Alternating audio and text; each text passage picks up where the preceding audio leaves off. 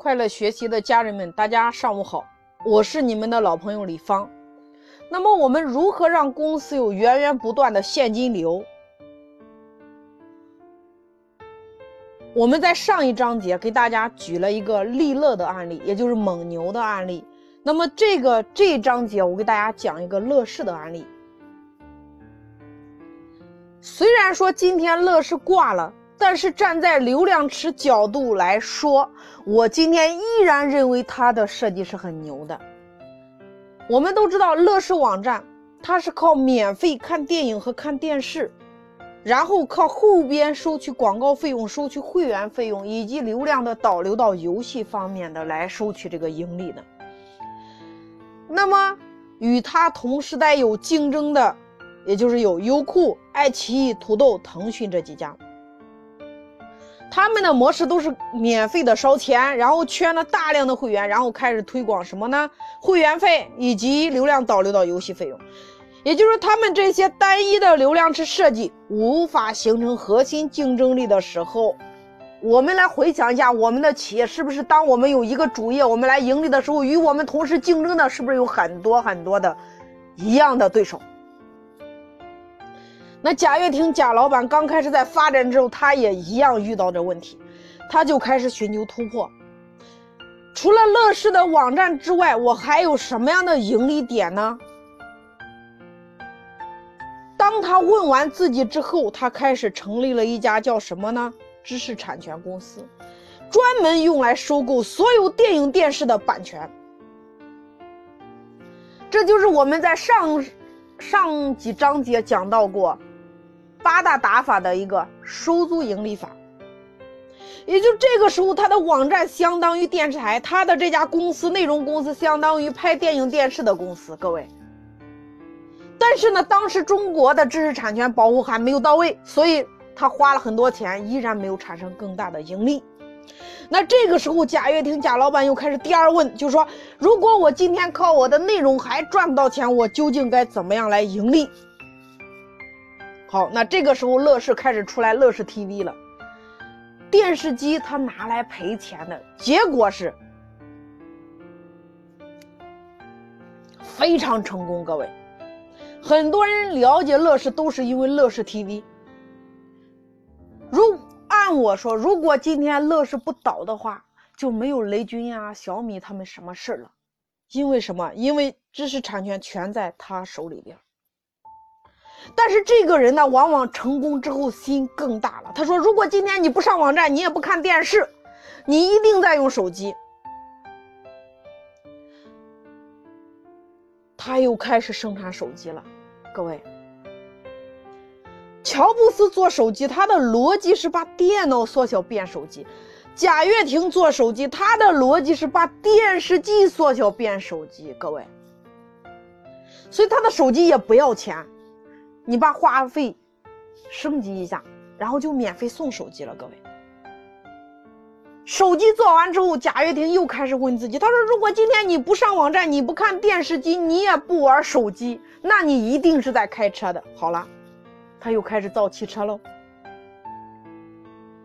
各位，大家要想一个问题：如果今天你还在靠你的主业来盈利，各位，你在。你如果今天你是卖电视机的、卖手机的、卖汽车的，你靠这些来盈利，各位，硬件人家通通是拿来免费的，靠什么赚钱呢？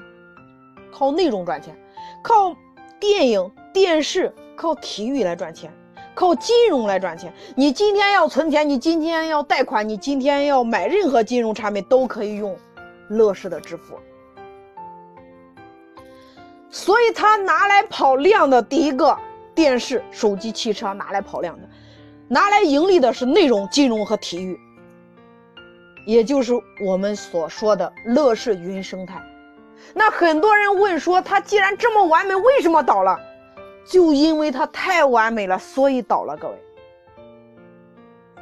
我们看一个公司的发展，我们从三个方向来说。第一个叫商业角度，商业角度包含两个点，一个是量，一个是利。我用什么来跑量？那么乐视很简单呀，电视、手机、汽车，拿什么来盈利？内容、金融、体育。所以它的商业角度是完美的，一个是量，一个是利。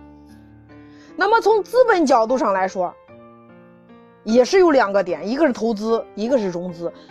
那么我们来看它的投资，它投资是一千五百亿，它融资是融资一千亿。各位，这里缺口缺了五百亿。那么我们再从它的运营角度上，它的收入和成本上来说，那么运营我用三家公司来举例它的收入和成本。我们都知道，苹果手机它卖一台手机，前端是大赚一笔，后端还有无限的盈利空间。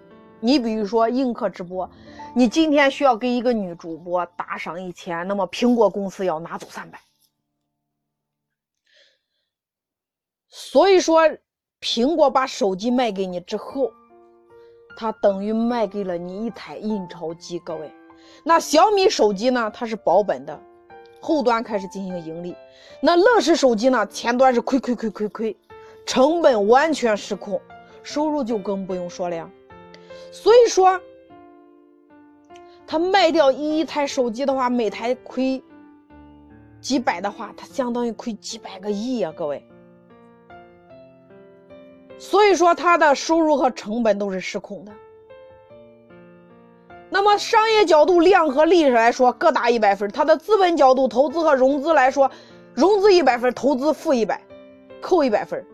那么运营角度，收入和成本各扣一百分。也就是负负还是等于零，各位，所以今天他倒了，但是有一点，只要贾跃亭这个人他心不死，各位，他的事业一定不会死的，因为他具备强大的流量池设计的能力，强大的融资能力，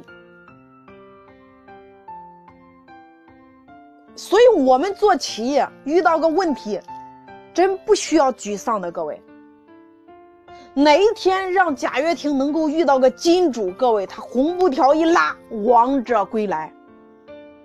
所以我们在做企业，完全不需要沮丧的，不需要自我否定的。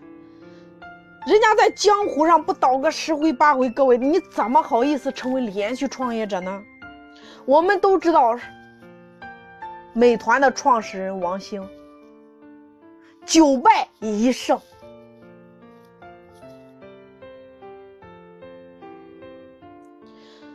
所以我们在进行流量池创新的时候，我们一定要想清楚，哪一个是用来跑量的，哪一个是产生盈利的。